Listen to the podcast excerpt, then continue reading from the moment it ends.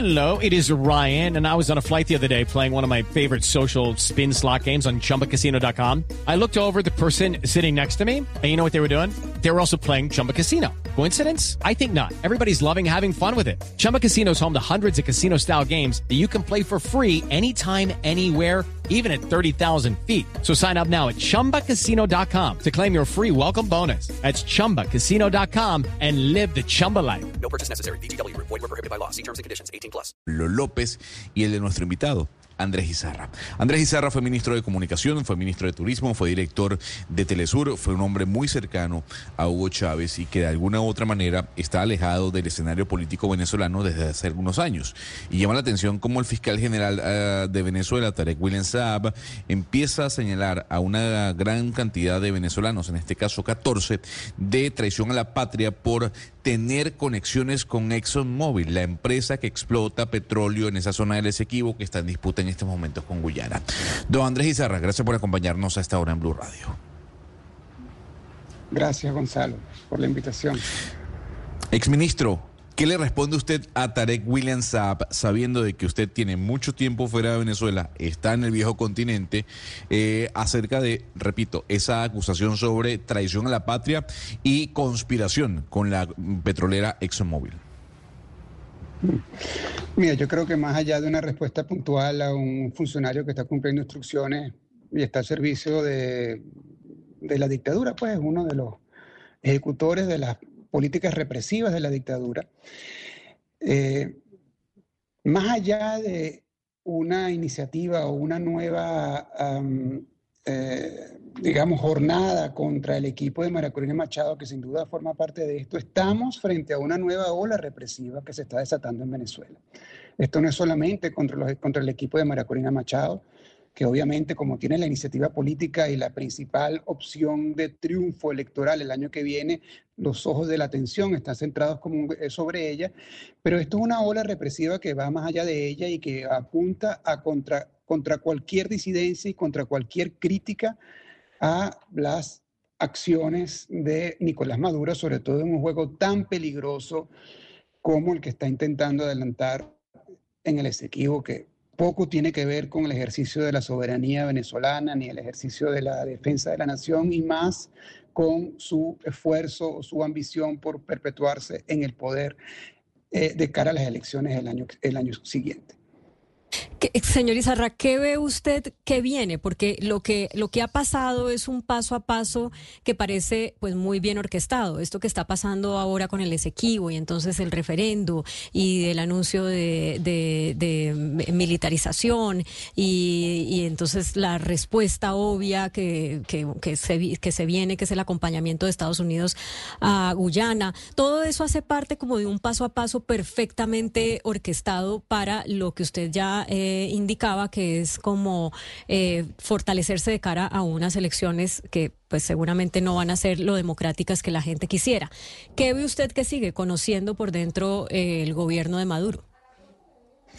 Mira, eh, recordemos que esta iniciativa del Esequibo es producto del golpe que recibieron con la participación popular de la primaria que organizó la oposición. Ese primer golpe fue ratificado con la debacle electoral que sufrió el madurismo el domingo, cuando su consulta refrendaria sobre el tema Esequibo, que supuestamente ellos intentaron retratar en una campaña mil millonaria como, un, como una iniciativa política de unidad nacional que, que apelara a, a, todo, a todo venezolano que está defendiendo la nación y el territorio. Pero la gente se reveló como,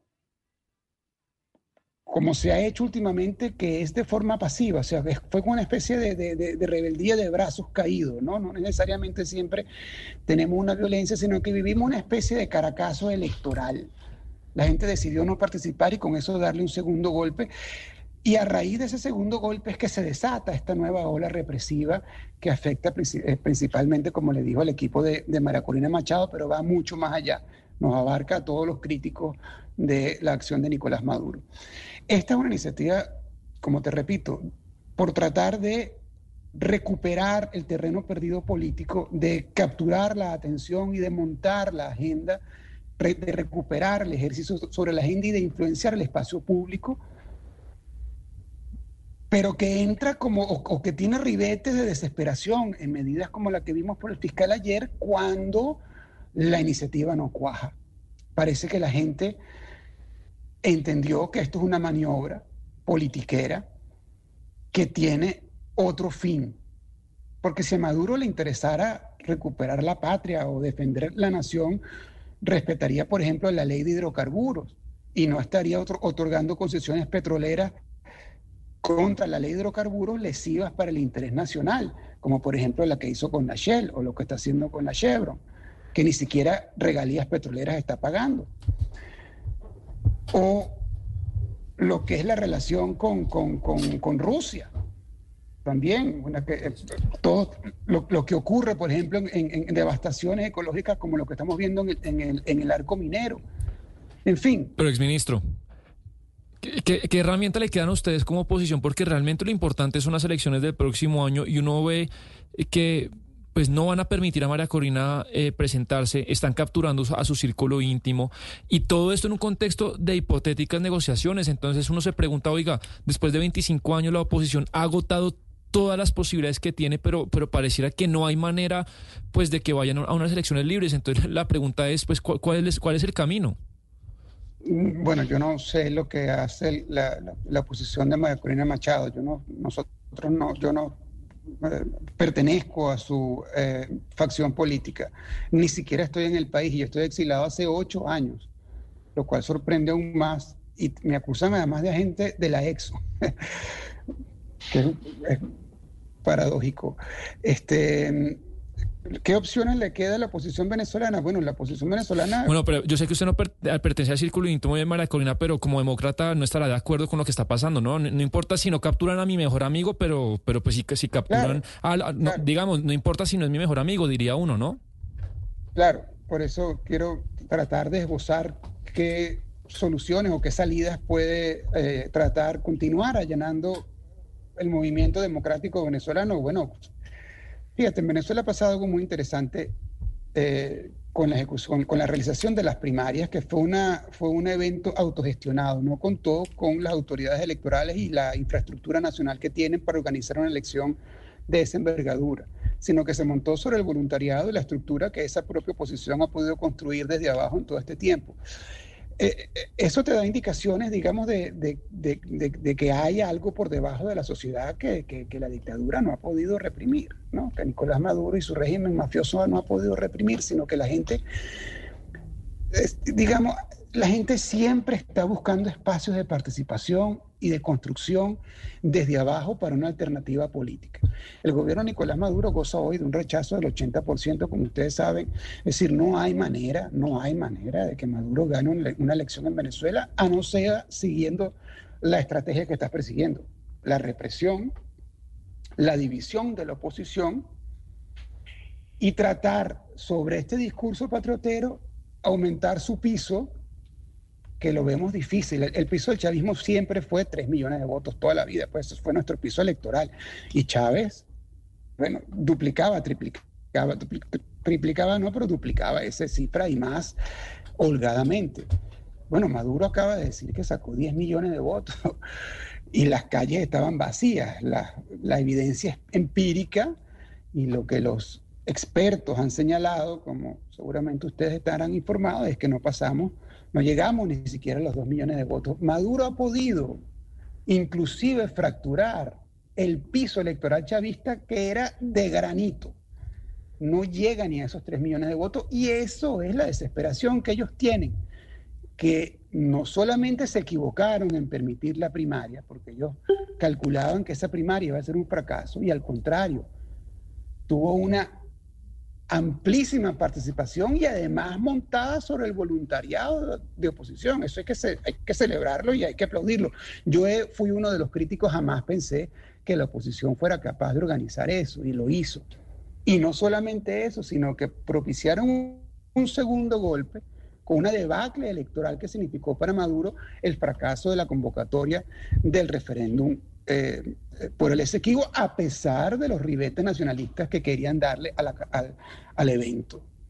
Exministro Izarra, yo quiero preguntarle por lo que usted estaba diciendo hace unos minutos y es cómo pasa usted de ser una pieza clave dentro del chavismo a tener una orden de captura por traición a la patria y además estar metido en un mismo saco con personajes como Juan Guaidó o como Leopoldo López. ¿Cómo se da esto? Yo sé que usted lleva ocho años en el exilio, pero ¿cómo se da esa transición? Qué buena pregunta. Bueno, esa, transición es eh, eh, indicativa de lo que es el giro a la derecha del gobierno de Maduro. Es decir, que el gobierno de Maduro es un gobierno de derecha, neoliberal, este, y que eh, traiciona todos los principios de lo que fue la construcción que hicimos al lado del presidente Chávez. Y por eso sorprende las posiciones de Petro acompañando un gobierno de este tipo, ¿no? En Venezuela había mucha esperanza con lo que Petro pudiera aportar a la, a la democratización del país, al regreso a una vida democrática en Venezuela. Y en esa misma medida hubo una gran decepción cuando las posiciones de Petro fueron más bien, eh, eh, ¿cómo se podía decir? Este, avalaban, no, pero confirmaban la acción política de la dictadura de Maduro o la compulsión de todos los derechos que eso significó. Eh, para los demócratas venezolanos, sobre todo para la izquierda de, de, democrática, la posición de Petro. Okay, round two. Name something that's not boring. A laundry? Ooh, a book club. Computer solitaire, huh? Ah, oh, sorry, we were looking for Chumba Casino. That's right. ChumbaCasino.com has over 100 casino style games. Join today and play for free for your chance to redeem some serious prizes. ChumbaCasino.com. No purchase necessary. Full prohibited by law. 18 plus terms and conditions apply. See website for details. Contrasta con la posición de Boric. Este, y yo me atrevería a decir que en vez de un facilitador hacia la democratización del país, se ha convertido en un afianzador de la del sistema de Maduro. Exministro, usted fue muy cercano, como bien lo dijo, a Hugo Chávez. Eso lo sabemos quién es, y somos venezolanos. Yo quisiera preguntarle ¿Qué le decía Hugo Chávez y qué se hablaba en el Palacio de Miraflores sobre el tema del Esequibo? Porque recordemos que ese tema se habló, se comentó. Incluso Hugo Chávez eh, llegó a un pacto de solidaridad con Guyana. El CARICOM eh, era un aliado, sin duda alguna, de Venezuela. Hoy no es aliado de Venezuela, sino aliado de Guyana. En aquel entonces, ¿qué decía Hugo Chávez sobre este tema del Esequibo? Mire, hermano, yo puedo hablar de la reunión o las situaciones en las que yo estuve. Cuando la Exxon comenzó su prospección del, del Esequibo, Chávez vivo, Chávez mandó una fragata de la Armada e incautaron el buque. Y el buque estuvo incautado en el puerto de ahí de Cumaná, bueno, hasta que el mismo presidente Chávez ordenó su liberación y Guyana entendió que no podía avanzar eso. Una vez muerto el presidente Chávez, antes de la debilidad del gobierno de Maduro, porque esto tiene una historia larga, inclusive el gobierno de Maduro, pasa que ellos no lo confiesan, no lo pueden decir, hizo lobby ante la Exxon para que la Exxon regresara a Venezuela, a pesar de que Venezuela se había batido en una tremenda batalla legal contra la Exxon y la sacó de Venezuela porque la sacamos de la, de la faja petrolífera del Orinoco, donde la Exxon tenía prácticamente un monopolio y eh, eh, eh, ejercía prácticamente como gran dueño y señor de, esa zona. Eso no lo dice el madurismo, todo lo que fue el antecedente de la concesión y el, cortejo que ellos tuvieron con la Exxon. Por eso te digo, esta, medida patriotera con el tema del, del no tiene, no persigue un fin más que construir una nueva situación que le permita al madurismo eh, eh, continuar en el poder y darle a la candidatura de Maduro, que es una candidatura abatida, con amplio rechazo, algún piso político que le permita alguna posibilidad de ser reelecto el año que viene. Sí. Pero, pero, eh, ministro Izarra, le quiero preguntar también por el papel de Estados Unidos en estas circunstancias que está viviendo Venezuela. Estados Unidos mantiene unas sanciones eh, particulares sobre, sobre, sobre, sobre el gobierno venezolano pero además también se le está pidiendo un mayor protagonismo en la situación que se está presentando en la medida en que podría también contribuir a superarla. ¿Usted cómo analiza el papel que está jugando Estados Unidos en estas circunstancias y cuál cree usted que debería ser el mejor papel que podría desempeñar Estados Unidos en estas circunstancias? Mira, yo creo que Biden está tratando de superar lo que fue el fracaso de la política de Trump hacia Venezuela, la política de sanciones. Básicamente, Trump, eh, Biden lo que tiene es un problema migratorio que quiere resolver. Bueno, Colombia sabe mejor que nadie lo que ha sido la migración venezolana, la ma- masiva migración venezolana, que es una tragedia para toda la región. Porque lo mismo que sufre en Colombia pasa en el resto de los países. Ustedes saben muy bien lo que son los venezolanos por cientos de miles diariamente atravesando el Darién y llegando a pie a los Estados Unidos para buscar una opción de vida. Ese es el problema que está tratando de resolver Biden. Es decir, que la migración, que es un tema álgido electoral en la contienda que ellos tienen en noviembre del año que viene, este, eh, eh, eh, ataja- atajar ese problema, atajar es- ese asunto y por eso llega un acuerdo con Maduro y se reinician los vuelos de deportación de los venezolanos que llegan ilegalmente, que es básicamente lo que le importa a la administración Biden. Es decir, la administración Biden no le importa el petróleo venezolano. La ExxonMobil está produciendo creo que 300 mil barriles ahorita. El año que viene va- van a producir 800 mil y en el 2030 van a producir un millón y medio de barriles del petróleo que es nuestro. Es decir, Venezuela, el, petróleo venezolano lo está sacando los gringos desde de, de Guyana. Y no solamente eso.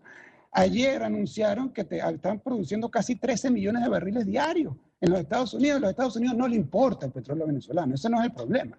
El problema es la masa de personas, la masa migratoria que está tocando las puertas sur de la frontera sur de los Estados Unidos y que está afectando a toda la región, producto Claro. entre otras cosas, de la mala política de Trump, pero fundamentalmente de la irresponsabilidad y del mal manejo económico y político de la dictadura de Nicolás Maduro.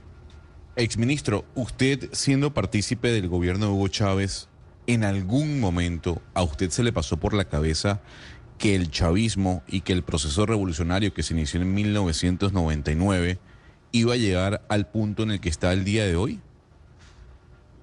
Eh, pero es que no, es, que ahí, ahí yo difiero, Gonzalo. Creo que vamos a tener una diferencia ahí de fondo, porque lo que hay en el gobierno en Venezuela no es chavismo. Eso es madurismo, eso es otra cosa. Eso no percibe ni los, ni los principios políticos sobre los que se montó Chávez, ni la metodología política con la cual Chávez hizo el poder, ni la práctica política chavista, ni el poder popular, ni las misiones de Chávez, ni las iniciativas políticas. O sea, no hay nada, nada. Es más, la figura de Chávez cada vez desaparece más del discurso y de la eh, imaginería del gobierno madurista, porque si hay algún enemigo del gobierno de Maduro es el presidente Chávez. Por eso ellos se, eh, se, se- se garantizan de que Chávez esté cada vez más muerto y lo apuñalan cada vez más. Esto no es un gobierno revolucionario, ni es un gobierno de izquierda, ni es un gobierno socialista, ni es un gobierno progresista, ni es un gobierno democrático. Esto no es nada de eso. Esto es un gobierno de derecha. Maduro está más cerca de los Ortega o de Erdogan o de las expresiones autoritarias eh, eh, eh, que podemos encontrar hoy en el mundo que de un gobierno democrático, socialista. Mira, la desigualdad en Venezuela ha alcanzado niveles récord. Es pe- es peor que la de Colombia, pues, o sea, con eso te digo, cuando era el, índice Gini venezolano, era el más alto del país, de, de- de la región, Sí. o sea, estaba casi a par, o por lo menos la diferencia social en Venezuela no es lo que es hoy. Y eso todo es Eh, producto señor- de Maduro fundamentalmente. Perdón. Señor Izarra, quiero decirle que a mí me, me llama mucho la atención oírlo, eh, porque pues realmente, habiendo sido una figura tan importante del chavismo, verlo ahora eh, crítica con, crítico tan crítico con ese proyecto que le dio continuidad al chavismo, aunque nos ha explicado que esto no tiene nada que ver con chavismo, pero pues el, el madurismo eh, fue, eh, Maduro está ahí porque Chávez murió y Chávez quería que fuera Maduro el que lo, el que lo reemplazara. Me, me- me- Chávez me se impresiona equivocó, es mucho. lo único que no se podía equivocar. Cl- Claro, pero bueno, eso- esos ya son los análisis que, que ustedes se hacen, pero, pero a lo que voy con lo que le estoy diciendo es, usted ha dicho, eh, lo de Maduro no es chavismo, él acabó con eso, eh, y además, pues los índices, eh, los indicadores económicos en Venezuela son terribles, la desigualdad, demás. ¿Usted cree, yo entiendo que usted sigue siendo chavista y será chavista hasta el fin, pero usted cree que después de, estos, de estas dos décadas, eh, pues que no han funcionado bien para la población venezolana, ya es la hora de la oposición, que, el proceso electoral debería derivar en que gane la oposición y se le dé otro aire, otro liderazgo al país? Yo, yo creo que es la hora del regreso a la democracia y que el pueblo venezolano tenga la facultad, recupere el poder de darse, de darse el gobierno que quiera. Eh, Por eso es lo que yo abogo. ¿Usted votaría por Ma- a María Corina Machado, por ejemplo? No, yo no votaría por María Corina Machado. ¿Por quién votaría entonces? Si, en las, si las elecciones fueran Maduro, María Corina, ¿quién más puede ser? Mira, todas las opciones chavistas de Venezuela estamos o en el exilio o presos. O sea, lo primero que hay que, que hay que regresar es a la posibilidad de que en Venezuela haya un libre ejercicio político, sobre todo para la disidencia chavista. Es decir, los que, los que enarbolamos el proyecto político del presidente Chávez podamos volver a ejercer, a hacer política libremente en Venezuela. Cuando se den esas circunstancias, entonces bueno, podemos hablar de quién sería un candidato posible, ¿no? Pero, es decir, entre que siga el chavismo y se monte María Corina, porque si es que la dejan participar, porque no hay un candidato, digamos, de esa, de eso que quedó del, del chavismo, ¿usted preferiría que siga el chavismo en su versión madu- maduresca? Es que no hay chavismo en Venezuela. Sí, ya no lo explicó, Mira, pero Maduro quiero decir, si las opciones son. Maduro y María Corina, ¿usted preferiría que siga Maduro? No, no, ninguno de los dos, eso no es opción. O sea, uno, uno, uno no escoge entre lo malo y lo peor, no, no estoy de acuerdo, o sea, no, eso no es opción para mí. Bueno, pues es Andrés Izarra, eh, quien para contexto de nuestros oyentes fue un hombre muy importante en los gobiernos de Chávez, fue ministro, eh, fue eh, director eh, de televisión, es periodista y lleva ocho años en el exilio porque... con el sucesor de Chávez, que fue Nicolás Maduro, que es Nicolás Maduro, pues no se pudo entender como le ha pasado a otros miembros del chavismo. Muchas gracias por acompañarnos en Mañanas Blue. A ti, Claudia, Gonzalo, gracias.